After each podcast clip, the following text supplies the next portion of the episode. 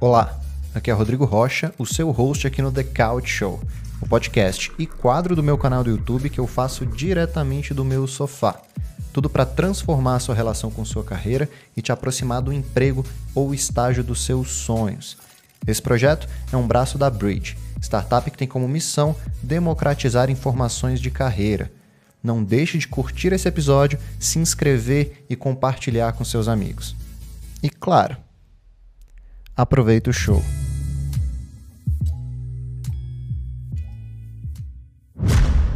Fala galera, sejam muito bem-vindos a mais um episódio aqui do The Couch Show, o podcast que eu faço para te conectar com a carreira e com o emprego dos seus sonhos, tá?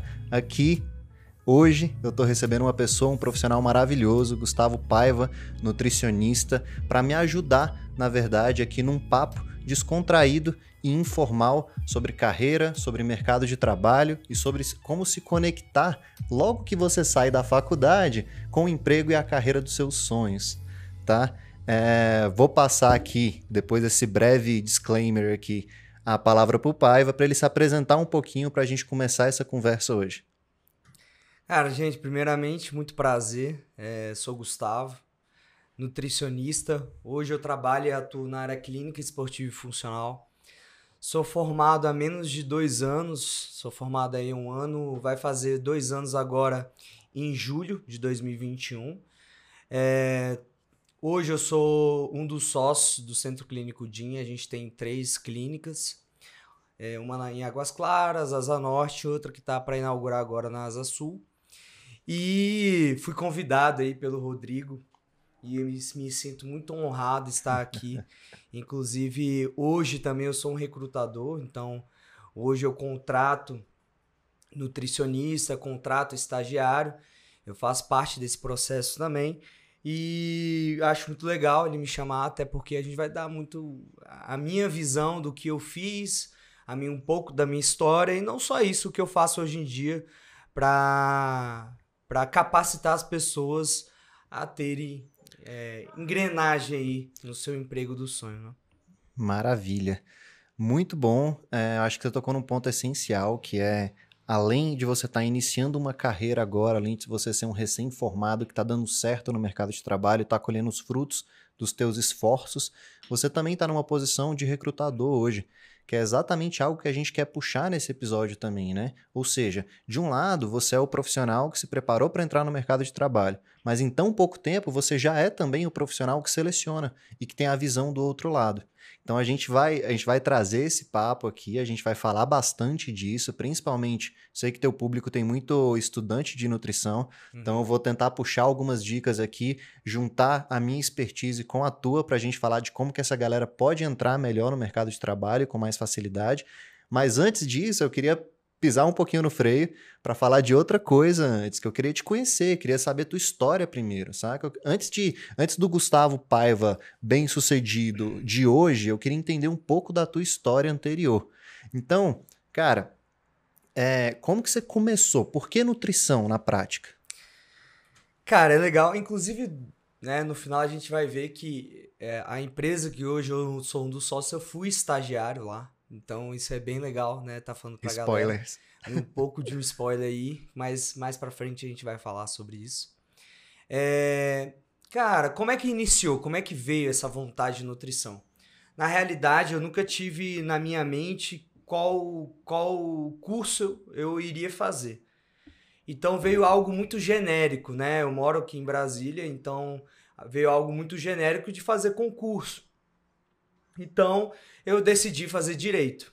Era minha até o segundo ano era o curso que eu tinha escolhido para mim, que era direito. Uhum.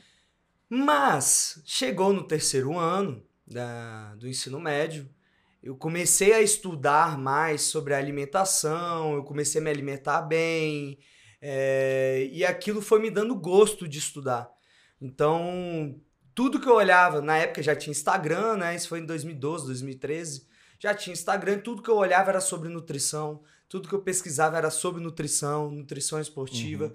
Tudo que eu olhava eu praticava em mim, eu vi o tanto que aquilo me fazia bem.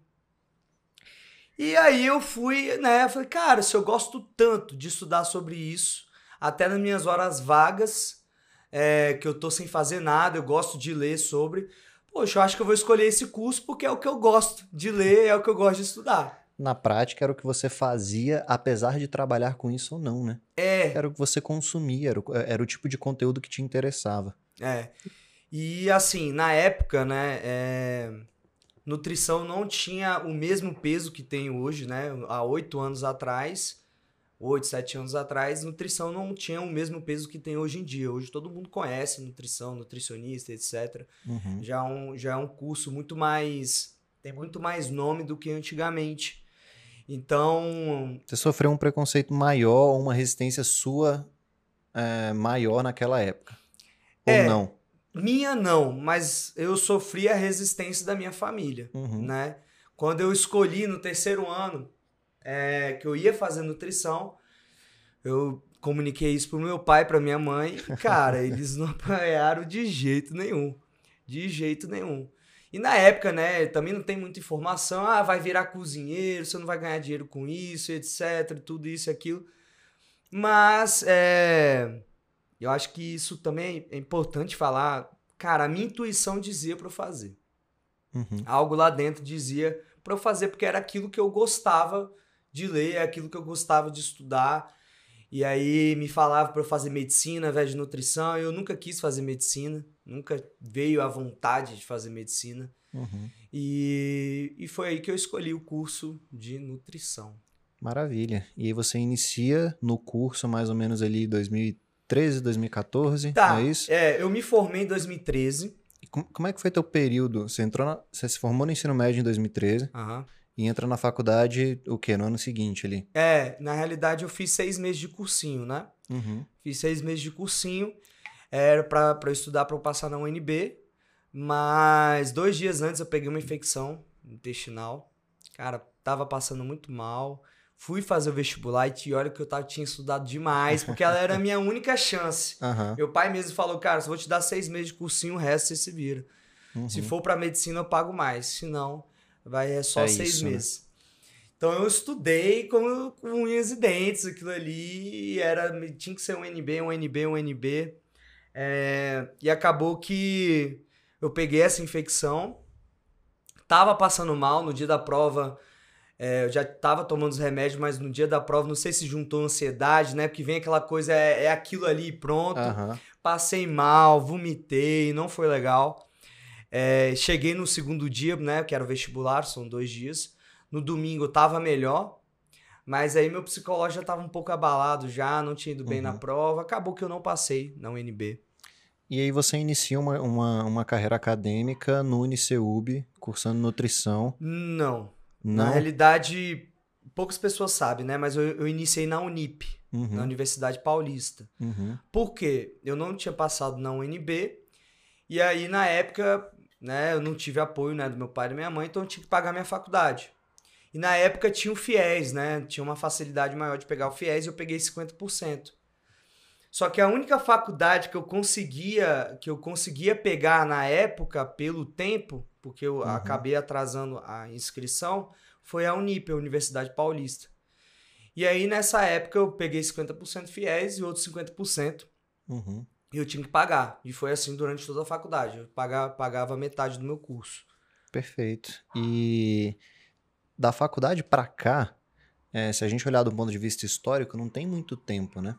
Mesmo assim, você está com, com, com um posicionamento no mercado de trabalho muito bom, mesmo sendo um recém-formado. Hum. Eu queria tentar resgatar lá na tua experiência acadêmica algumas coisinhas que podem ter te diferenciado durante a fase da graduação que te gerou, no médio prazo, retornos profissionais muito bons. Uhum. E quando você olha para trás, quando você olha para a faculdade, para o seu período acadêmico, é, o que, que você acha que você fez que foi diferente dos teus colegas e o que, que você acha que você fez que você conseguiu aproveitar quando você se formou e, e- e hoje na tua carreira profissional? Cara, é, isso, sem sombra de dúvidas, é o que eu fiz além da faculdade, né? Eu, isso, eu falo isso muito para os estudantes de nutrição. Isso eu acho que é uma é um pensamento parecido que a gente tem, que faculdade é 40%. Uhum, É, eu, durante a faculdade, como eu sempre tive que pagar a minha faculdade, então logo no início eu, eu, eu panfletei ganhava ali 50 reais diária. Uhum. Mas mesmo assim, no primeiro semestre já enviava currículo. E eu fiz currículo numa plataforma muito boa, que na época eu pesquisei qual era a melhor plataforma, etc. Procurei e achei o Lattes, né? Uhum. E ali eu fiz um currículo muito bem ajustado ali pelo que eu queria para impressionar, entre aspas, a empresa que queria me, me, me contratar como estagiário. Não tinha experiência nenhuma, então eu tinha Uhum. que arrumar uma experiência. E você ainda é, usou um currículo acadêmico, né? Que é o Exato. currículo Lattes para tentar a vaga no mercado de trabalho. Exato, exato. Que é um caminho um pouco diferente. Como é que foi isso? Me conta. Deu certo, não deu? Cara, deu porque na realidade eu não deixei o meu currículo ser tão acadêmico. Uhum. Lá no Lattes tem como você deixar o seu currículo muito bem aparente, né? Colocar as informações, tirar informações, colocar. Você pode colocar o seu próprio texto, coloca sua foto. Uhum. Então eu deixei é, um currículo muito bem, como é que eu posso dizer, bem visível para o Uhum. mercado de trabalho. Não, não deixei para a área científica, acadêmica, né? Normalmente o Lattes é mais para a área científica, acadêmica, mas eu, eu transformei ele num, em algo mais visível mesmo para o Uhum. Você mercado de falou- trabalho. Você falou uma coisa que é excepcional para mim ouvir, porque são traços que a gente escuta de todo mundo que está se destacando. Que é, eu te perguntei diretamente, o que, que você fez no período da graduação que te diferenciou hoje, que você está colhendo fruto hoje? O que, que você respondeu? Você respondeu assim: é, eu fiz coisas além da faculdade. E que é um discurso que era para ser é, mais, mais propagado, e não é. Que é o seguinte: gente, a universidade não é garantidora de nada. A Exato. universidade e a formação superior não te garante empregabilidade e a Uhum. formação pela formação não te garante absolutamente nada. E, e- e- os estudantes têm uma certa dificuldade de entender isso ainda. Eu sempre digo que o principal fator para a empregabilidade e para um, um nome que até eu mesmo criei, que é coeficiente de empregabilidade, ou seja, o quão atrativo você é para as empresas, tem a ver com a tua diferenciação. E, e como que você se diferencia só se formando? Quando você só se forma e pega o diploma, você é exatamente igual a todos os outros profissionais que se formaram contigo. Então não é a faculdade que te garante empregabilidade, porque ela não te diferencia. O que garante a tua, a tua empregabilidade e a tua diferenciação são as coisas que você faz além dessa grade curricular normal. O que, que você fez nesse período é, que foi diferente? Eu, eu, eu, sei, eu já ouvi de você que você deu monitoria, acredito que você tenha feito, não sei, talvez um curso, alguma outra coisa que te posicionou bem. Como é que foi isso para você?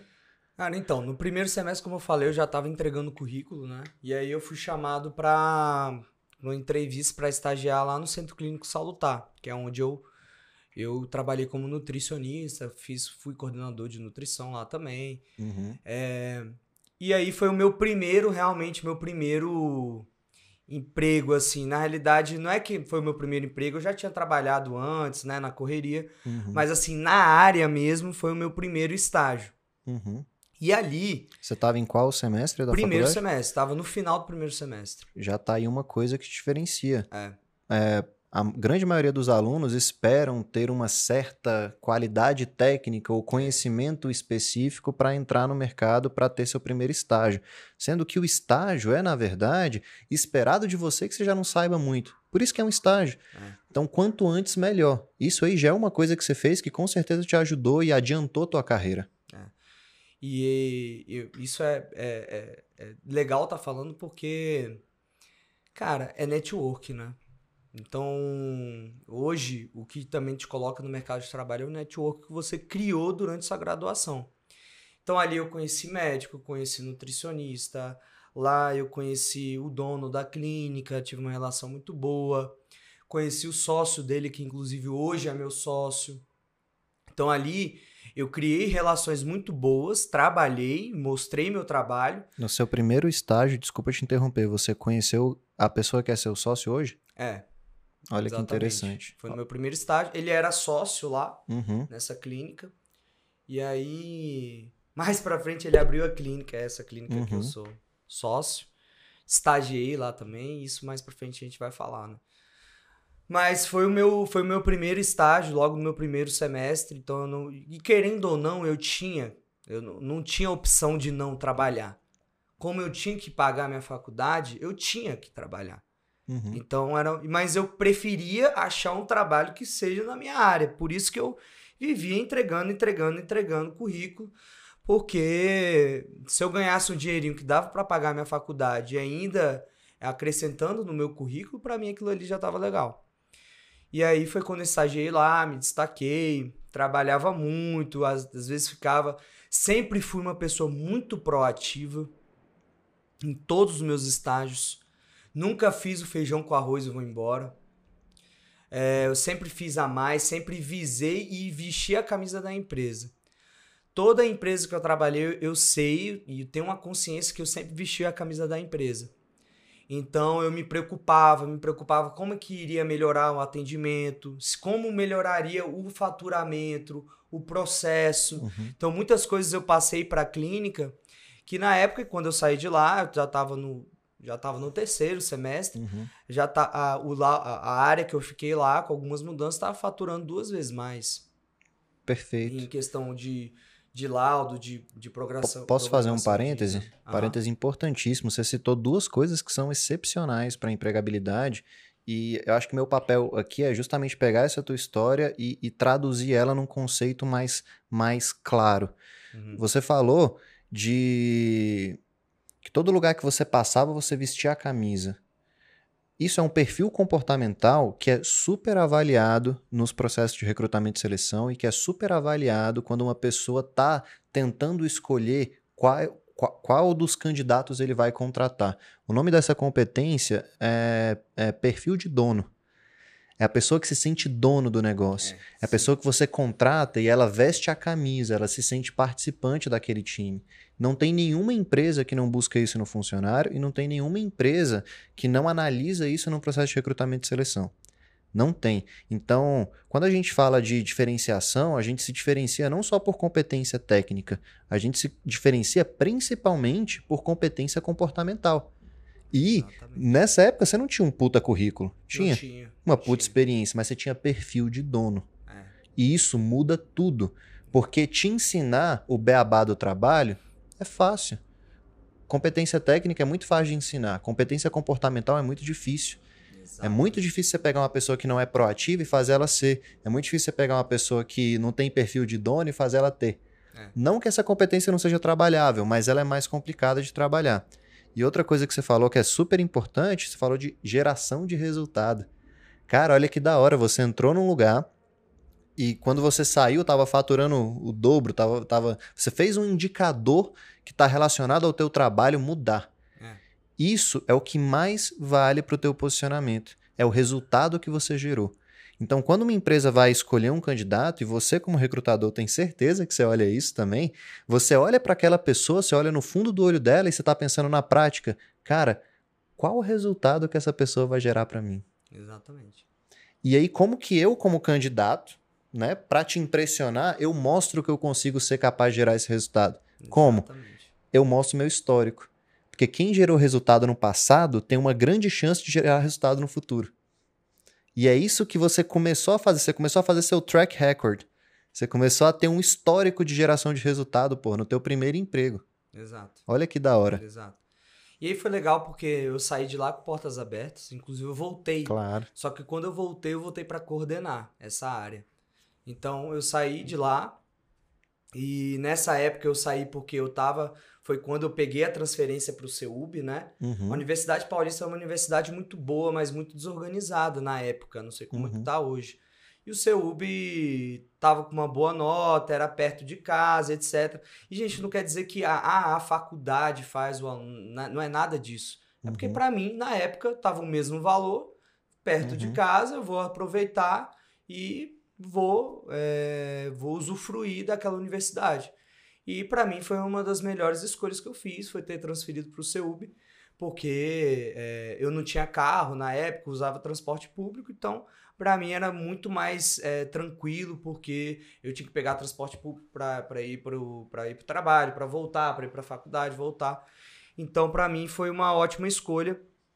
E uhum. aí é, eu saí né, desse emprego, tinha juntado, né, eu sempre tive um perfil de economizar dinheiro. Então uhum. eu conseguia pagar minha, minha faculdade, juntava um pouquinho que restava. Com então dinheiro do teu estágio. Com dinheiro do meu estágio. Eu ganhava uma época lá, ganhava até bem, ganhava 1.100, mil e pouquinho assim. Uhum.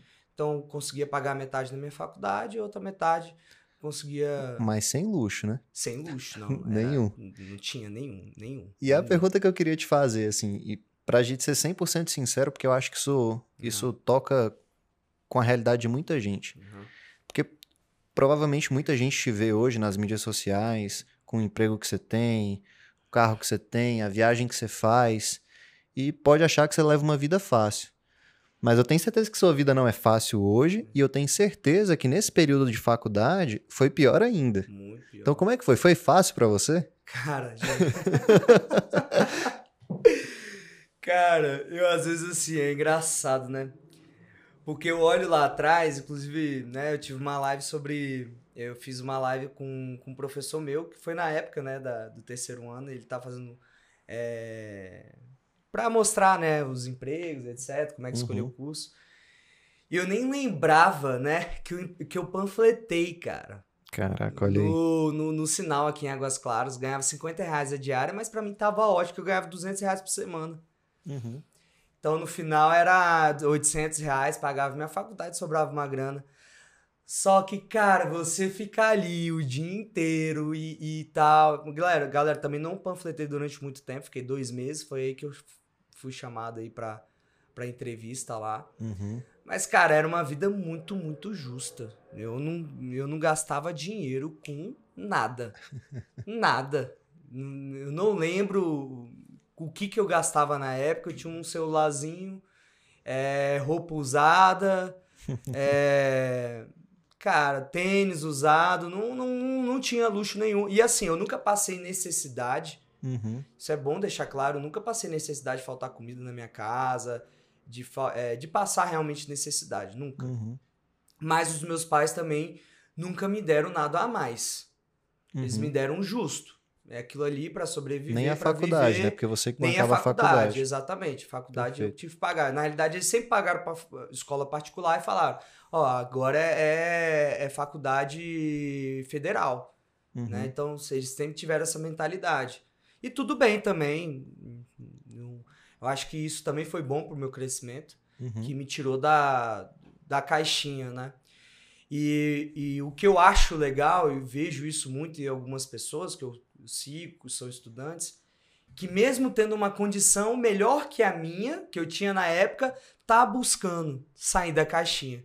Uhum. Porque é, quando você tem tudo, entre aspas, né? É fácil você acomodar. É né? fácil acomodar, cara. Uhum. É fácil.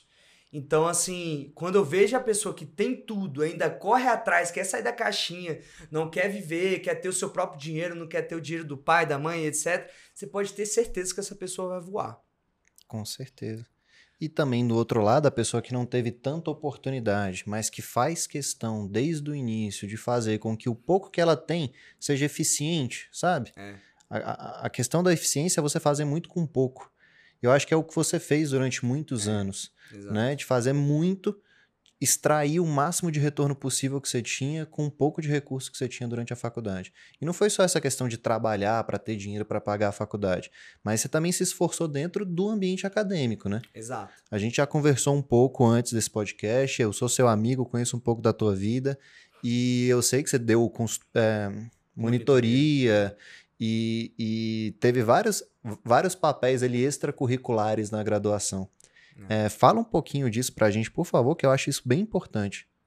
É, bem legal. Na realidade, quando eu ia para a faculdade, eu nunca fui o, o, o melhor aluno, né? O que, cara, mas eu, eu era o melhor nas minhas condições.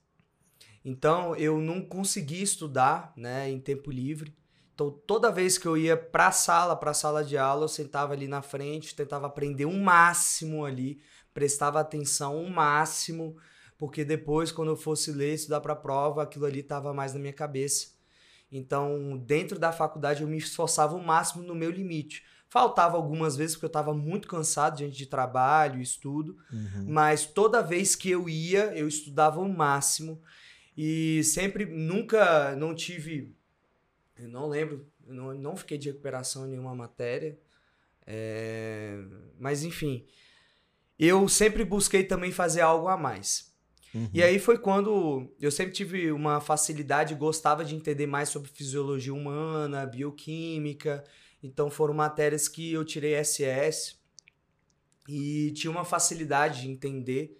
E eram matérias que eu buscava estudar um pouco mais no YouTube, é, peguei alguns livros de bioquímica para estudar também. E aí foi na época que minha professora chamou para eu dar para eu dar monitoria. Na época era bio, é, monitoria de bioquímica. E eu super pilhei. E na época não tinha monitoria, já tinha acabado as vagas da monitoria é, de, de, bolsa, de bolsa, né? Uhum. Então era uma monitoria voluntária. Era só você vai pegar e pronto. A, a sua monitoria foi voluntária. Foi voluntária. Cara, eu peguei monitoria de bolsista. Outro, Porque na época já tinha acabado as vagas, né? outra evidência de perfil comportamental tua absurda. É. De, de comprometimento e de, e de alinhamento pessoal com o conteúdo. Porque só quem ama de verdade aquilo é, faz um tipo de trabalho desse, que é voluntário, você não tinha nada em troca. É. Obviamente você tinha um retorno intelectual, porque quando você ensina, você aprende pra caralho. Foi Isso, isso. é fato. É, exato. Mas, mesmo assim, pouca gente tá, tá, tá, tá aceitando né? sacrificar o financeiro pra ter esse retorno intelectual. E foi bem isso, né? Na época. é, foi bem nessa época que ela me chamou, eu tinha saído da Salutar, eles me chamaram novamente para compor a equipe. E eu aceitei, voltei, só que dessa vez eu coordenei a- um pouco a área lá de laudos de exame. Uhum. E nessa época eu trabalhava mais, eu trabalhava umas 8 horas por dia, mais ou menos. E aceitei de dar eu- a monitoria de bioquímica. Só que é, tinha um aluno que ia dar monitoria de bases biológicas. Só que ele não conseguiu dar essa monitoria. Uhum. E ela perguntou se eu queria dar também. Aí eu, da Anabelle, o nome dela. Falei, cara, sou muito grato a ela.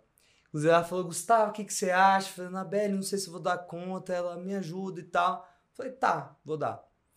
E aí, peguei essas duas monitorias de bases biológicas. Bases biológicas era bem tranquilo, então eu nem precisava estudar, era uma coisa muito fácil para mim.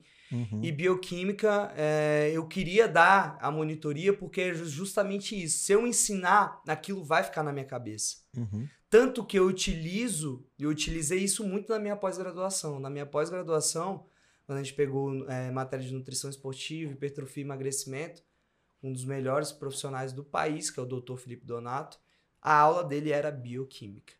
Então, eu entendi a aula inteira. Ou seja, aquela tua disponibilidade pro aprendizado, mesmo sacrificando o retorno financeiro na faculdade, te fez ter um desempenho muito melhor, o quê? Quatro anos depois, numa pós-graduação. Exatamente. E, e é engraçado que às vezes o jovem não consegue olhar do, do médio e longo prazo, né? É. Ele só quer o retorno imediato, retorno imediato, retorno imediato. Mas quando a gente pensa em carreira, cara, planejar carreira não é pensamento de curto prazo. Exato. Planejar carreira é você olhar, no mínimo, cinco anos. E daí pra cima, e, e da- daí para cima, sabe? É. E eu acho que esse é outro traço que te fez chegar onde você tá hoje tão jovem, que é a capacidade que você teve de olhar para o futuro e trabalhar para um futuro e não para um um presente que vai vir amanhã, sabe? Não para a semana que vem. Exato. Então você- tinha um olhar mais a longo prazo. E eu quero te fazer uma pergunta para a gente fechar esse ciclo aqui da tua graduação e, do- e- e da preparação para o mercado de trabalho de fato, digamos assim. E é uma pergunta. É uma pergunta delicada. é uma pergunta Faça delicada. pergunta delicada. Pergunta delicada, conte. Me diz uma coisa. Durante esse processo inteiro, você já pensou em desistir? Várias vezes. Várias. Isso a Globo não mostra, galera. Cara, isso é várias importante. vezes. Várias vezes. É, se eu falar que eu não pensei em desistir, isso é mentira, até porque é, às vezes, como eu já estava né, né, desenvolvendo lá na empresa, então eu já pensava, cara, será que eu tranco a faculdade? Será que não? Uhum. pô, tô gastando dinheiro ali, pagando metade da faculdade, você fica meio atentado, né? Então, é, não só isso, mas bate o medo, o medo do. Bater o medo. Cara, e se chegar lá na frente e nada dá certo? Uhum. Então, Várias, várias vezes eu pensei em desistir. Mas a minha intuição dizia para eu não desistir. Algo lá dentro. E eu tive a oportunidade de trancar minha faculdade. E não tranquei. É, e, durante a faculdade, assim, foi muito difícil mesmo, porque, cara, eu, eu nessa época mesmo que eu dava monitoria, eu, eu ainda estudava para minha faculdade, trabalhava, fazia relatório. Eu lembro de uma semana que eu dormi 3, 4 horas, eu cochilava. E eu tomava café e comia pipoca sem sal para me manter acordado. Cochilava, acordava, ia lá, fazia prova, dava, dava aula de revisão para a galera da monitoria. Depois de lá já ia direto pro trabalho, não tinha carro na época, então pegava metrô. Então, cara, foi bem, bem, bem puxado mesmo. Então, e não tinha dinheiro sobrando, então você pensa, eu pensei desistir. É, facilmente, várias vezes. Mas nunca desisti. Cara, o, é, eu acho que é uma, tem uma frase, né, que diz é melhor feito do que perfeito. Nem sempre o seu, aquele seu semestre você vai dar o seu melhor ali. Uhum. Mas você tá ali. Uhum. E você não tá desistindo. Às vezes você tá fazendo algo. O seu melhor é o seu melhor. É, exato. Você não tem que comparar a tua régua com a régua do outro. Exato, porque se eu comparasse, cara, eu comparava ali a galera, a galera às vezes aprendendo ali na aula e eu, às vezes eu morrendo de sono, não conseguia ver e tal, etc. E ficava decepcionado comigo. Uhum. Cara, pô, não tô fazendo a faculdade bem feita. Mas aquele ali era o meu bem feito. Aquele ali era o meu melhor. Porque eu sei que depois, em algum momento que sobrasse, eu ia pegar aquilo ali, eu ia aprender. Era o seu melhor com as ferramentas e a disponibilidade que você tinha no momento. É. E por que, que eu te perguntei isso? Porque eu acho que poucos profissionais, e eu acho que eu nunca conheci nenhum, nunca pensaram em desistir sabe? E a gente tende a romantizar um pouco a carreira, principalmente quando a gente olha quem está mais em evidência nas áreas que a gente quer atuar, achando que aquela pessoa, cara, eh, nunca teve dificuldade, nunca passou por nada difícil, nunca pensou em desistir, ou que meus questionamentos sobre a minha própria vida profissional só eu que tenho, sabe? E não é assim. Você questionou tua carreira, eu questiono minha carreira todos os dias, porque é um exercício constante também para você reavaliar caminhos. E a gente pensa em desistir às vezes. E o cansaço bate, e é complicado, é difícil, não é fácil. Não é fácil. Nenhuma área que você escolher, nenhuma carreira que você tentar seguir, nenhum objetivo que você quiser alcançar vai ser fácil e vai vir de mão beijada. Eu acho que para você não veio, não está vindo, eu acho que para ninguém vem. Né? O que, que você deixaria assim de, de, de mensagem para a gente passar dessa etapa o que, que você deixaria de mensagem para o profissional, para o jovem, para o estudante universitário que está nesse período ainda de achar seu posicionamento no mercado e que ainda não tem o, a profissão, o cargo, ainda não se formou e está passando pelas mesmas dificuldades que você passou na tua época de graduando? Tá. Então isso é mais para os estudantes de nutrição, né? Pra... Isso. E para as pessoas que estão na faculdade, independente do curso. Ou recém-formado que ainda não está trabalhando, tá. etc. É, cara, resiliência é uma, é, uma, é uma palavra que resume muito a minha trajetória. É você pegar o momento que você está passando, aproveitar aquele momento e tirar um proveito daquilo. É, e pensar que desistir é o caminho mais fácil. Todo profissional que eu conheço de sucesso, os maiores empreendedores que eu conheço, renomados, alguma vez ele pensou em desistir ou alguma vez ele se quebrou. Né? Quebrou uma empresa, teve que pegar empréstimo, isso, isso, aquilo. É, mas sempre, cara, todos, todos os profissionais, não só profissionais, mas empreendedores de sucesso que eu acompanho, ele sempre teve que chegar no momento e decidir. Ou eu vou mesmo e vou assumir esses riscos, porque é assumir risco, uhum. ou eu largo de mão, eu vivo aqui da maneira que eu tenho que viver, que é algo mais acomodado. Para você, eu acho que isso para qualquer profissão, mas para você crescer, você tem que fazer um a mais, você tem que assumir o risco.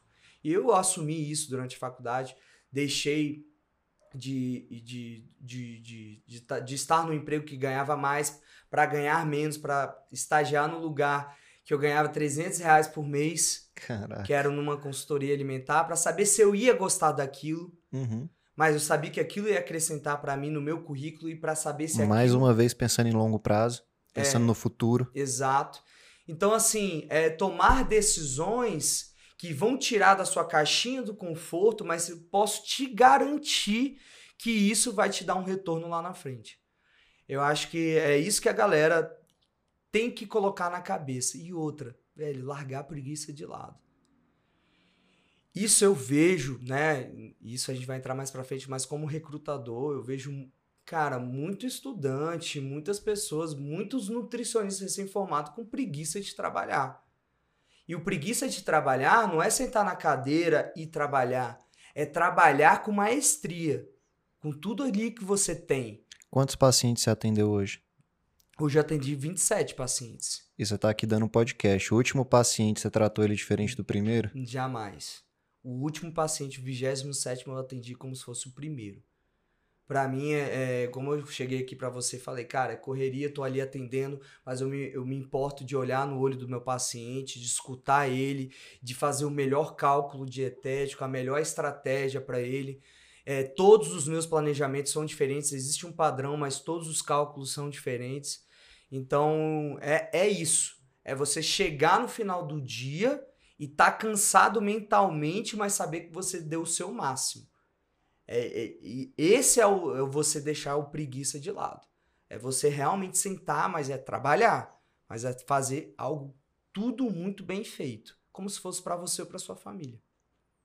Perfeito. Acho que você fechou com chave de ouro. É, não dá pra para desconsiderar nenhum dos pontos que você falou.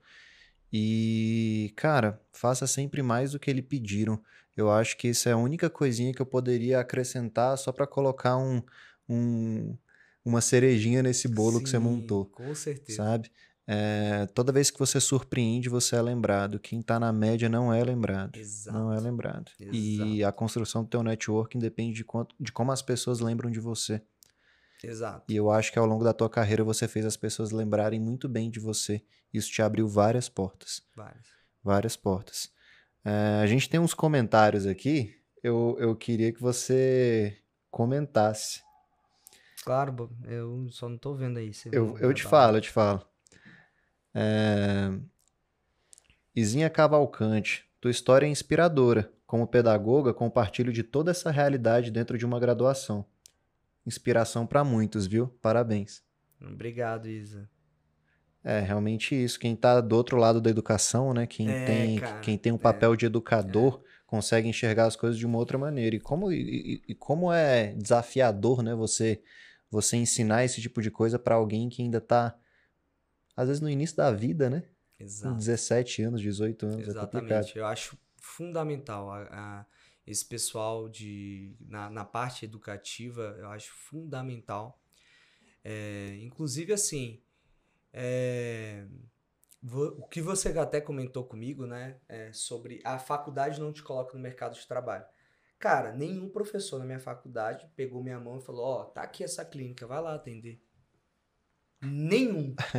Nenhum. Exatamente. E olha que eu, cara, estudei, respeitei os trabalhos de todos os professores, nunca discuti, enfim. É, mas nenhum me colocou no mercado de trabalho. E eu vejo vários a- a- alunos que eram da minha sala e que, cara, eram alunos sensacionais e que também não entraram no mercado de trabalho. Tô tirando o mérito dos professores? Jamais. Não é Jamais. esse o ponto. Não é esse o ponto. Uhum. Inclusive, eu sou muito grato. Se não fosse a faculdade de nutrição, eu não estaria onde eu tô hoje. Ponto. Mas não é, não é a, a graduação, não é o. Da realidade, ô, Rodrigo, uma coisa que eu sempre falo pra galera: você ser bom é o básico. Exatamente. Você tem que ser bom. A sua capacidade técnica, ela, ela é básica. Você Pô. ser bom, é, principalmente, eu acho, eu digo assim, claro que em todas as profissões, mas principalmente na área da saúde, você está lidando com vida. Imagina, se eu chego no teu consultório e eu duvido da tua capacidade técnica. Pronto, Acabou. já acabou. Se você não sente firmeza ali no, no, no profissional, Acabou. Vou até melhorar o exemplo. Vamos supor que você esteja entrando no mercado de trabalho, eu sou o dono da clínica. Se eu não sinto que você sabe do que você está falando, como é que eu te contrato? Exatamente. É Exatamente. impossível. E, e, isso a gente, a gente vê muito isso porque, cara, é exatamente isso. É, você ser bom não te coloca é, não, não te coloca no radar. Isso é um fato. Você ser bom é básico. Você tem que ser bom. Você não ser bom, nem você nem entra no mercado de trabalho. Exatamente. Agora é o que você faz além. Exatamente. E aí um adendo que eu só quero fazer aqui é para a gente caminhar para o restante do podcast, mas eu acho que é um negócio importante de dizer é que quando a gente pensa no além, em ser bom, isso que você está falando, a grande maioria dos estudantes, dos recém-formados, dos profissionais, eles acham que eles vão se diferenciar, eles vão ser um pouquinho melhor acumulando competência técnica. E não é só isso que diferencia. Eu já falei isso antes, mas eu tenho que repetir porque pesquisas mostram que ninguém entende isso, pelo jeito. Que é o seguinte, você tem que se diferenciar pelo teu comportamento também. Exato. A tua competência comportamental, ela é um dos principais fatores de diferenciação seu. Então, eu como recrutador... Gente, por que que, por que, que psicólogo que faz recrutamento e seleção? Você acha que o psicólogo está no recrutamento e seleção olhando teu currículo? Não tá, ele está te olhando como pessoa, é a formação dele, é olhar o teu comportamento. Então, teu comportamento importa. Tá? Eu publiquei é, ontem ou anteontem um, um, um post que avalia as principais habilidades avaliadas por um recrutador no processo de recrutamento e seleção. E ali, no ranking, tinha as 11 habilidades mais avaliadas no processo de recrutamento e seleção. Das 11, só uma é uma competência técnica e ela está em último lugar. Todas as 10 são competências comportamentais. A gente está falando de liderança, é, postura de dono, resolução de problemas complexos. Tudo isso são coisas que, às vezes, quando você está tentando se diferenciar, você não lembra que, você, que tem esse caminho a seguir também. Exatamente. Inclusive, isso é um, é um fato que acontece lá na clínica. A gente tem uma, uma funcionária de capacidade técnica não é tão boa, mas de capacidade comportamental é, ela é excepcional.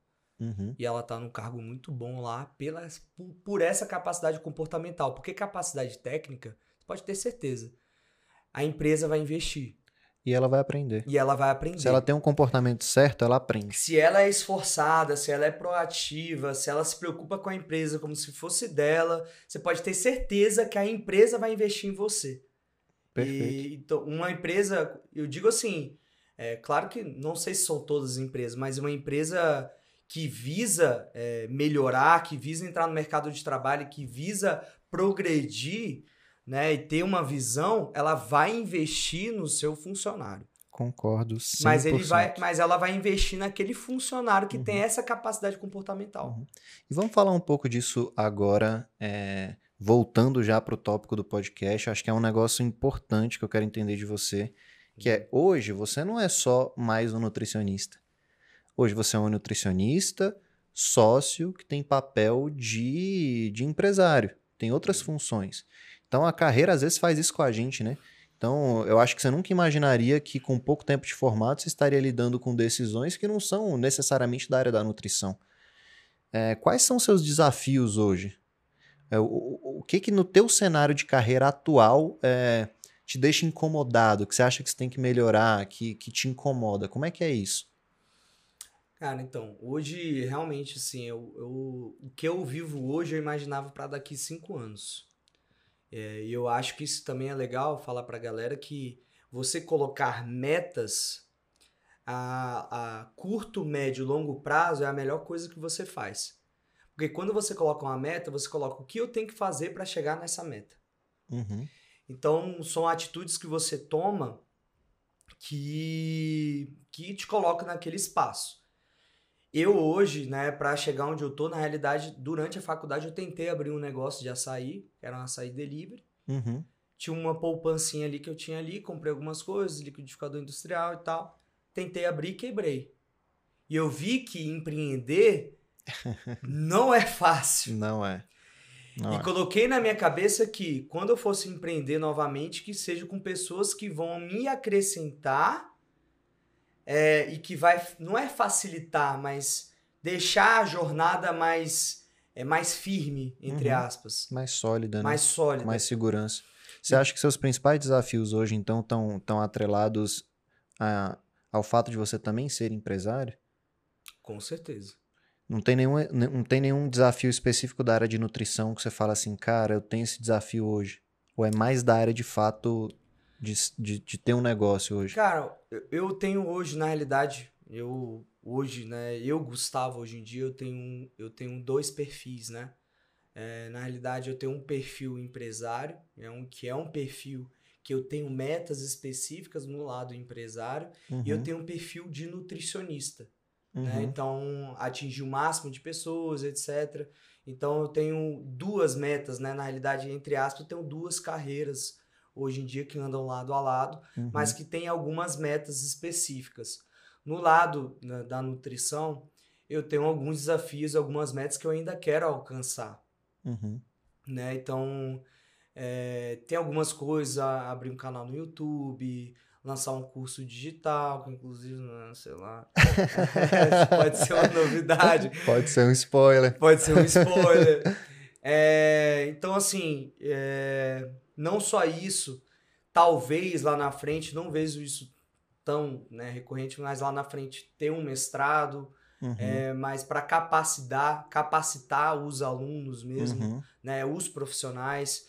Eu penso mais na frente ter um curso para profissional na área de nutrição que está se formando e como é que a pessoa vai atender e fidelizar o uhum. paciente. É, mas na área técnica, é porque assim, hoje a minha, a minha área técnica eu tenho muita experiência. Eu Uhum. tenho um ano e meio de formado, mas eu tenho mais de 5 mil atendimentos. Caramba. Então eu tenho uma experiência de praticamente 10 anos de formado para um, pra um nutricionista que atende particular e etc., que entra no mercado de trabalho. Uhum, Então, hoje é, eu vejo alguns cursos e etc., e muito que eu vejo no curso é o que eu já vejo, já tenho experiência. Uhum. Então, hoje em dia, mais o meu lado, o meu desafio mesmo é vir mais para a área de empre- empreendimento, não deixando de lado uhum. é, o nutricionista Gustavo. Seus desafios são mais de negócios, então. Exatamente, exatamente. E é legal, é legal, desculpa te interromper, Claro. mas para fazer um parêntese, é legal a gente entender que a carreira não é essa coisa linear, esse caminho linear onde você vai de um, de um ponto A para um ponto B numa linha reta, sem fazer curvas, focado na tua área e, e- e perseguindo metas e sem se desviar delas. Não é assim. A- a- o cenário de- do mercado é dinâmico, a sociedade é dinâmica, a sua carreira é dinâmica. Então, hoje, você está tendo que ir atrás, por exemplo, de conhecimentos, conhecimentos técnicos que eu tenho certeza que você não acharia que você estaria que está indo atrás desse tipo de conhecimento. Então, um recado que eu deixo para as pessoas que estão nos ouvindo tanto pela live como posteriormente no podcast, eu deixo um recado que é o seguinte, cara, abre mais seus horizontes. Às vezes a resposta para o desafio que você está vivendo hoje na tua carreira não está especificamente naquela área de atuação que você está acostumado a lidar. Então, hoje, para você resol- resolver seu problema como, como nutricionista na tua carreira de nutrição, você tem que estudar um pouquinho de gestão. Exato. Você tem que entender de negócios. E você tem que ser capaz de abrir o leque para conseguir chegar lá. Exato. E essa abertura de leque, velho, ela, ela tem que acontecer em algum momento. Um, cara, isso é muito bom estar falando porque eu, né, como eu falei, eu sempre coloquei metas, Desculpa de interromper, mas come- comentaram aqui. Ouvi curso? Ouvi curso. Vai rolar. É, e inclusive assim, qual era a minha meta, né? Eu tinha colocado para vocês verem o tanto que mudou, o tanto que isso é, é exatamente o que você falou. Eu já tinha colocado na minha cabeça que eu ia ser nutricionista, ia ganhar tanto em ta- em tanto tempo. Eu ia fazer minha pós-graduação, que inclusive já tinha iniciado. Depois disso, ia partir para o mestrado. E aí, a partir disso, ia gerar algum curso, entrar na área acadêmica, etc. Para aí sim abrir a minha clínica. Uhum. Então, esse era o curso que eu tinha colocado, né? Mas. Esse era o teu planejamento de carreira. Exatamente, era o meu planejamento. Só que. hum, Legal tá falando isso, que a oportunidade ela vem. Uhum. Só que se você não agarrar, ela passa. E às vezes a oportunidade vai te tirar do, do conforto. Normalmente ela te desafia. E desafia demais. Em questão de ter medo e ter insônia e você, e você não saber se aquilo ali vai dar certo. Então, é, quando eu entrei e coloquei essas metas, logo eu, eu entrei na minha pós-graduação, esportivo e funcional, que é o, minha área chefe de atuação, mas eu atuo na área clínica também. É, comecei a faturar muito mais do que eu achava que ia faturar. É... No processo de tomada desse tipo de decisão, você perdeu o sono alguma vez? Não. De, de perder o quê? Perdeu o sono de, de ficar preocupado. Cara. Essas decisões de carreira que são difíceis. Com certeza. Não, aí com certeza. Porque na realidade, o, o fato de eu ter entrado um investimento, de ser sócio de uma clínica, de uma uhum. empresa que, que, cara, que fatura 5 a 6 milhões ao ano, Uhum. É, me, eu investi na pandemia do ano passado. Uhum. Então foi bem na época da pandemia que me chamaram para entrar como no quadro societário e de uma clínica que tinha que estava fechada, uhum. que a gente está reabrindo agora, que é a da Asa Sul. Uhum. Eles me chamaram e foi ali que eu decidi, naquela época ali, que foi em maio do ano passado, eu já estava bem, a, a, pandemia já eu já estava ali já atuando desgastado. Bem, tava desgastado, mas tava ali estável financeiramente falando, né? Uhum. Então, assim, eu tinha o meu dinheirinho ali, aqui, dava Mas a oportunidade veio, você é. não necessariamente estava preparado, você antecipou alguns planos. Exato. E a pergunta que eu quero te fazer é a seguinte: lá no teu período de graduação, você pensou em desistir. Só que você tinha alguma coisa que te dizia que você tinha que fazer. Exato. Nessa decisão agora, de deixar um pouco que você tinha planejado de carreira e arriscar no investimento num cenário bem seguro. Alguma coisa te disse que você tinha que tomar aquela decisão? Exatamente. Foi novamente uma intuição. E galera, eu fiquei sem dormir várias noites de só cochilar, de fazer conta e de sentar e ver quanto de empréstimo que eu ia pegar, quanto de porcentagem, quanto que isso, várias contas. Isso tira o sono, gente. Só quem teve negócio Rodrigo, sabe o tanto que isso é difícil. Você lembra na época que eu conversei com você? Uhum. Preocupadíssimo, porque tava no meio de uma pandemia. Então eu tava, eu entrei no negócio, tava desvalorizado, inclusive eu entrei já fazendo aporte. Uhum. É... Enfim, e mas mesmo assim, algo lá dentro me dizia para eu ir. Porque quando você tá num estágio, você você sabe como é que é a sua vida naquele estágio. Agora, a, a chavezinha, cara, e se eu tentar? Uhum. E se eu arriscar? Como é que vai ser minha vida lá na frente? Uhum. Porque na realidade eu coloquei na minha cabeça que eu arriscando, dando certo ou não, vai ser experiência.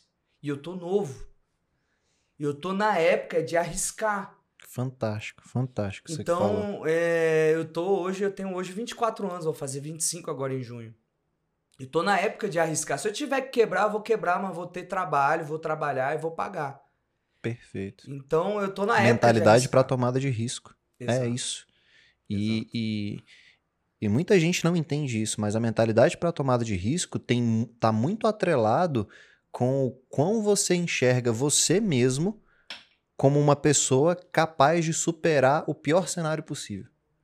É exatamente o que você falou. É, se tudo der errado, se eu quebrar, eu volto a trabalhar, eu pago a minha dívida e eu volto a ser o profissional que eu sempre fui. Então, a gente, a gente tem muito mais segurança na hora de tomar risco quando a gente consegue olhar para a gente mesmo como pessoas capazes de superar o pior cenário possível daquela decisão. Então, autoestima está atrelado com tudo, com Exato. tudo na vida. Se eu não confio na minha habilidade de resolver problemas, como que eu tomo risco? Exato. Se der merda, fudeu. É. Esse é o pensamento de quem, de quem não tem autoestima para acreditar que vai conseguir resolver o pior cenário possível. E eu acho que é exatamente o que você não teve. Você olhou, você olhou o pior cenário, que seria quebrar, e você falou, velho, se isso acontecer, eu tô novo, eu tenho saúde, eu tenho coragem e eu tenho competência. Exato. Eu faço acontecer. Exato. Isso, isso, é, isso é impressionante porque poucas, poucas pessoas têm essa maturidade emocional tão novo. É. Aos 24 anos. E assim, e, e é legal tá falando isso, porque, cara, eu. Eu. Durante toda a minha faculdade eu não ganhava, um, não sobrava um realzinho. Então, cara, se tiver que quebrar, eu tô tranquilo. Eu sou um cara eco econômico, não, nunca fui de viver luxo. Hoje eu tenho os meus luxos, tudo Uhum. bem. Mas, cara, se tiver que quebrar, tamo aí. Eu já sei como é que é. Uhum. Entendeu? Então, às vezes, o, o- inclusive, isso é muito legal tá falando. Às vezes você tá acostumado com um padrão de vida, mas se você voltar, não tem problema nenhum. Não, não existe problema você regredir no seu padrão de vida. Uhum. Não existe problema nisso. O, o problema é, é você é, pensar que você vai voltar no padrão de vida e não aceitar. Porque quando você aceita, você fala, pô, voltei, tudo bem, vou trabalhar novamente, é isso, vou, vou correr atrás e vai dar certo. É, mais uma vez, o, o lado do desistir, o lado de. Parece que é clichê falar isso, mas o lado de desistir sempre é o mais fácil. É o lado que você se sente acomodado. É o lado que você sabe o que, que vai acontecer. Uhum. Agora, quando você investe, e na, e na época eu pensei em pegar empréstimo, e acabou que eu não peguei empréstimo, paguei Uhum. com o meu salário, saí das outras empresas que eu trabalhava, nas outras clínicas que eu trabalhava, que eu até ganhava razoavelmente bem. Então eu arrisquei, então eu pensei, vou, vou atender somente no lugar que eu sou dono. E se a galera gosta do meu trabalho, a galera vai me procurar. Perfeito. E eu vou me. é, nunca deixei de trabalhar meu lado científico, intelectual e no meu lado do meu marketing. Então a galera que se quiser me procurar, vai me procurar onde eu estiver. Uhum. E foi isso, fui aumentando, fui aumentando, fui aumentando. No- nos primeiros dois meses foi bem puxado. É, mas a minha agenda foi aumentando, foi aumentando, meu faturamento foi aumentando. E, e eu tinha colocado para mim que eu vou pagar isso antes. Não vou pegar empréstimo e eu vou pagar isso antes. Vou pagar antes do, do prazo. Uhum. E o prazo Do previsto. Agora, é, previsto era agora para agosto. Uhum. E agora, em maio, eu termino de pagar. Tudo sem pegar Perfeito. um real de empréstimo. Maravilha. Mas porque eu sentei, trabalhei, busquei, dei o meu melhor. E por mais que eu tivesse ali, é, às vezes num dia cansado, às vezes num dia que eu queria ficar em casa, numa boa. Não, não fiquei. Levantei, fui lá, trabalhei. A disciplina é a força que você tem quando a motivação falha, né? Exato. Gente, nem todo dia você tá motivado, Não pelo tá, amor de velho. Deus. Nem todo dia você vai olhar, nossa, meu emprego é o melhor do mundo. E eu sempre falo isso. Cara, eu vivo um sonho hoje. Eu trabalho com o que eu amo, eu mudo a vida das pessoas e ainda ganho dinheiro. Então eu, vivo um sonho. Uhum. É, o meu propósito sempre foi mudar a vida das pessoas. O dinheiro sempre foi uma consequência. Nunca visei o dinheiro. O dinheiro ele vem, é normal. Uhum. Mas eu vivo um sonho, mas nem sempre todos os dias você vai estar motivado. A disciplina que vai é, te colocar naquele estágio é o que vai é, te colocar naqueles dias que você não tá bem. E é isso que eu faço todos os dias. E é isso que diferencia o profissional com meios resultados e o profissional com resultados de verdade, né? É exatamente isso. A constância e a capacidade de ser disciplinado. Isso é muito difícil. Muito mesmo. Agora, cara, história maravilhosa. De verdade. Acho que a gente chega num ponto aqui do podcast que a gente já te conhece tão melhor. Até acho que a tua própria audiência acho que nunca ouviu essa história tua É, não te Verdade. conhece esse lado profissional. É. E para puxar um quarto e último gancho, eu queria falar um pouco de do seu eu recrutador. Eu queria entender como que você analisa pessoas. Você escolhe teu quadro de nutricionistas, você você faz recrutamento para os seus estagiários, você tem papel decisório nas contratações da, da clínica da qual você é sócio. E o que, que você avalia? Como é que é esse processo para você? Como é que é um, um- um- um nutricionista fazendo recrutamento de seleção? E o que, que você analisa intuitivamente? Muito legal. É, hoje eu, eu coordeno a área de nutrição. Na realidade, antes de ser sócio, eu já coordenava a área de nutrição. Uhum, É, hoje eu, eu, mesmo sendo sócio, eu coordeno a área de nutrição. Então eu tenho uma equipe de nutrição. Na realidade, o que eu busco, né, como profissional, né, na realidade, não só profissional, mas estagiário também, é compe- competência comportamental. Ponto. É, como é que é? Eu vou te falar como é a minha seleção. Né? Uhum. Primeira coisa, seleção né, de currículo. É, eu vejo o, como a pessoa es- estava interessada em montar aquele currículo. Às vezes o currículo pode não ter experiência, Uhum. mas como ele se preocupou em montar aquele currículo. Diz muito sobre o candidato. Exato. Cara, eu vejo uns currículos no Word jogado, tá lá, texto e um monte de competência técnica, etc e tal. Mas, cara, o currículo tá ali feito de qualquer maneira. Eu, Uhum. não, eu já nem chamo. Uhum. Eu, e é, o que, que eu faço na realidade? A minha primeira área é ver competência técnica. Quem já não tem competência técnica e tal, etc., já Nem nem, passa entra. do primeiro nem passa crivo. no primeiro, nem, nem consigo nem ver. Aham. É, isso visando profissional, claro. O estagiário, não. O estagiário, cara, é- ele tá ali para aprender, então é normal ele não ter competência técnica. Uhum.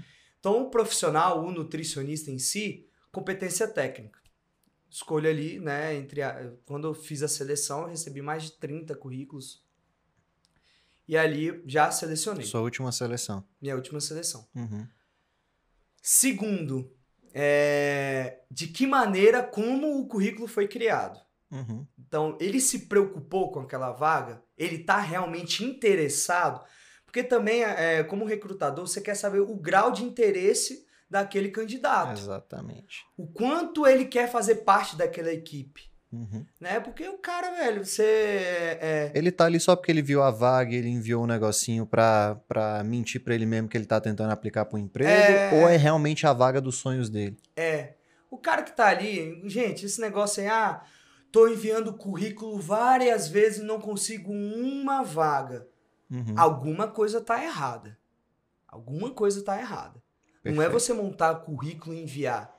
Cara, eu vejo às vezes o texto que a pessoa coloca, Uhum. mesmo ah, tá ali enviando no e-mail, mesmo assim a pessoa escreve um texto sobre ela, discorre sobre a sua personalidade, o quanto que ela quer fazer parte da equipe. E existe um modelo, o modelo de currículo que a gente entende como sendo mais eficiente para apresentar para um recrutador.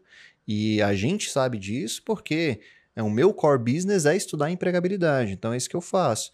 É, mas, sei lá, acho que 90, 95% das pessoas que a gente assessora de alguma maneira é, não tem nenhuma ideia de qual que é a formatação ideal de um currículo.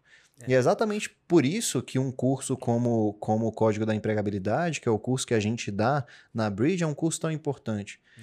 Porque se esse cara, se esse profissional, se essa profissional não recebe esse conteúdo na faculdade, a gente tem uma lacuna. Alguém tem que ensinar essa galera. Se não fac- recebe. Não não recebe. E não é só se formar, você tem que entender como o mercado eh, faz o recrutamento para que você consiga se posicionar bem profissionalmente. Então, a gente tem um módulo dentro do, do Código da Empregabilidade, por exemplo, que é só sobre currículo. Isso é legal. Um módulo só sobre currículo. Então, a gente fala desde os dados pessoais, passando por resumo profissional, eh, eh, experiência, formação acadêmica, eh, experiências comple- eh, complementares, tudo no detalhe, a fórmula para o candidato escrever cada parte, cada parte do currículo. Então isso é interessante, porque o currículo, velho, é a tua carta de apresentação. Exato. É, é- é uma das etapas que você não pode falhar, porque você não tem outra para se, para se redimir. Exato. É, você só tem aquela. Então é o que você falou. Currículo ruim nem entra no teu crivo, Nem entra, nem passa pro restante. nem passa. E como é que é o restante? Tá, aí o que, que acontece, né? Eu vejo também de que maneira a pessoa ela se colocou no currículo, porque existe, eh, não existe o currículo certo padrão, existe o currículo certo para a vaga. Perfeito. Então, assim, Perfeito. Eh, se eu tô contratando nutricionista na área clínica, eu vou querer um nutricionista na área clínica. Eu não vou querer um nutricionista na área hospitalar, por exemplo. Uhum. Né? Se a experiência dele é na área hospitalar, ou ele não tem experiência, não tem o porquê de eu, chamar ele. Então eu vejo é, se ele se encaixa na, no perfil da minha vaga. Uhum. E aí essa, esse é o meu segundo, né? Ver se ele se encaixa no perfil da minha vaga. E um parêntese muito rápido. Se você revela que você se encaixa com o perfil da vaga, adaptando o seu currículo para a vaga que você está aplicando. É exatamente o que É você estudar falou. Não existe um currículo só. É. Existe é, mais ou menos um currículo que você tem, que você adapta e fecha para cada vaga que você está aplicando. É o que eu fazia no Lattes. É, no Lattes lá eu tirava algumas informações, colocava, tirava, colocava Uhum. algumas para aquela vaga em si, né? Uhum.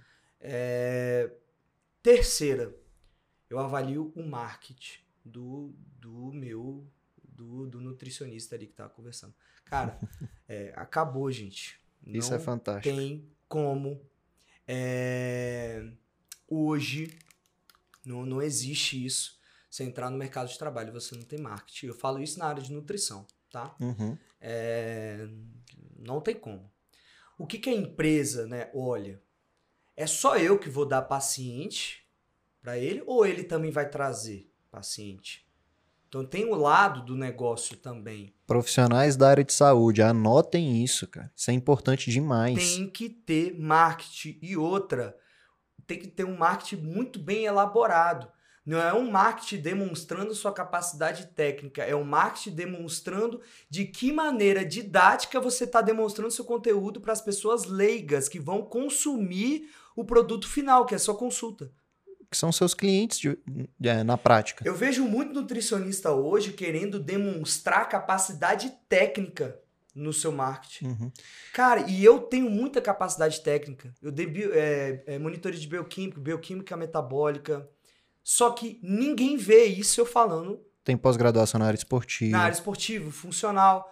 Mas não, você não vê isso no meu Instagram. Porque teu cliente não é outro Nutri. Exatamente. Teu cliente é a pessoa normal, a pessoa Ex- que quer mudar de vida. E é isso que é, o teu propósito é mudar a vida das pessoas. Exato. Você é nutricionista, você vai atender um nutricionista ou vai atender uma pessoa, Uhum. né, que quer mudar de vida? Cara, é, o, o nível de valiosidade disso que você está falando para um estudante de nutrição recém-formado é absurdo. Porque o grande problema é que as pessoas não conseguem olhar do ponto de vista do mercado. E se ela não olha do ponto de vista do mercado, ela não consegue se posicionar bem. Então, você está dando é, literalmente uma aula de como funciona o mercado na área da saúde, de nutrição especificamente, como que esse cara tem que se posicionar. Ou seja, um, um dos principais pontos que eu, que, eu, que eu vi você falar agora aqui, eu tô aprendendo contigo. É, o que a clínica olha não é só se o profissional é bom, mas o quanto de paciente o profissional vai trazer para a instituição. Exatamente. E essa lógica não é a mesma lógica em todas as outras áreas. É uma lógica específica da área de nutrição, da área da saúde. Exato. E as pessoas têm que entender isso. E como que eu mostro que eu vou trazer clientes, pacientes para a instituição que eu estou pleiteando? Como? Tendo um marketing bem estruturado. E é um marketing pessoal, não é da clínica que você vai atender, porque você não pode ser refém do emprego que você tem hoje. Você tem que Exato. construir seu nome independente do lugar que você trabalha hoje. O nutricionista, ele é o seu próprio empresário. É isso que ele tem que se colocar na sua cabeça. O Uhum. nutricionista é seu próprio empresário. Se você não se vender, você não vai se dar bem no mercado de trabalho. E você não tem que depender de uma empresa para trazer cliente, paciente para você. Isso tem que partir de você. É, e aí, fechando, né? Então, isso eu avalio o marketing do, do nutricionista. Tem alguns, cara, que eu- o perfil tá fechado. Eu não entendo isso, pelo amor de Deus, gente. Não fecha perfil. É, eu vejo gente que tem o seu perfil pessoal e ainda tem um profissional. Uhum. Cara, aí que tá. É, se tem o seu perfil pessoal, profissional, não tem como. Cara, você escolher uma profissão de nutricionista, não tem como dividir. Perdão falar isso para os nutricionistas sem informar. Para quem não concorda, né? Pra quem não concorda, não tem como dividir. Uhum. Você tem um perfil pessoal, beleza, mas pode deixar fechado, etc. E dividir do perfil, é, do perfil profissional. Uhum. É, inclusive, isso eu tive isso na minha pós, né? Inclusive sobre marketing, na nutrição. O seu pessoal ele vai se transformando no profissional. Isso não quer dizer que você não vai deixar de postar coisas pessoais, porque o seu pessoal tem que ser o seu lifestyle, a sua vida Uhum. saudável. Uhum. É porque a pessoa se conecta com a pessoa e não com a empresa. Exatamente. E Mas- as pessoas estão na re- nas redes sociais para se conectar com pessoas e não com marcas, não com, Exato. com, com vendedores. É, Elas querem ver o lado genuíno das pessoas, que é o que a Senão- gente está fazendo aqui. é, senão não teria mil marcas querendo contratar a Juliette. Quantas Exatamente. 24 milhões de pessoas se conectaram com a, com a Juliette? É, Exatamente. então, assim, eu vejo essa questão do marketing. O, terceiro, o quarto e o último é realmente quando eu chamo o nutricionista para entrevista e ali, nas minhas perguntas, né, na forma que eu vou conversar com o nutricionista, ali eu vejo se ele realmente é um nutricionista que está ali para realmente cuidar das pessoas ou se ele realmente está ali só para ganhar dinheiro. Uhum. Cara, e isso eu pego muito porque é, o dinheiro ele vem como consequência, isso foi comigo. Então eu quero que na minha equipe tenham pessoas que queiram cuidar de outras pessoas e não só visando o financeiro. Você tem ideia do, do, do quão forte é isso que você está falando? O que você está me dizendo, o que você está me revelando aqui é que você recruta por propósito também. Exatamente, exatamente. Qual é o propósito do profissional? É, inclusive, a, a, profissional que tá... Para quem acha que propósito é baboseira, desculpa te interromper, gente, o mercado quer pessoas alinhadas. É. Alinhadas emocionalmente, alinhadas do ponto de vista comportamental e alinhadas num planejamento, num propósito igual. É, empresas e abrindo um outro parêntese, empresas têm uma cultura organizacional, que é o conjunto de valores que rege aquela organização. É, é outro fator de recrutamento. Eu não quero pessoas que estão desalinhadas com esse meu. com o valor da empresa. Com esses meus valores. Exato. E se a tua empresa hoje valoriza tratar é, o paciente como sendo um membro da tua família, se tua empresa hoje valoriza a, a profissão de nutricionista como empresa que muda vidas, eu quero um profissional que tenha essa mesma visão. Exatamente. E na entrevista é muito fácil de detectar. É, exato. Aí que tá. É na entrevista que você. É no olho a olho que você detecta isso daí. É da maneira que ele se comporta, da maneira que ele fala, qual que é o propósito dele.